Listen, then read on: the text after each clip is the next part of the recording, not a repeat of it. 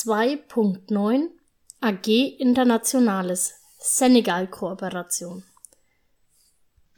Rückblick An der Diözesanversammlung 2020 wurde bekannt gegeben, dass die AG Senegal sich in eine AG Internationales umgestalten soll. Einblick Gespräche mit Interessierten sollten zwar stattfinden, haben sich zum Teil aufgrund der aktuellen Lage verschoben. Ausblick um die AG Internationales mit Leben zu füllen, sind wir derzeit auf der Suche nach motivierten PfadfinderInnen, die Lust haben, sich für einen weltweiten pfadfinderischen Austausch zu engagieren.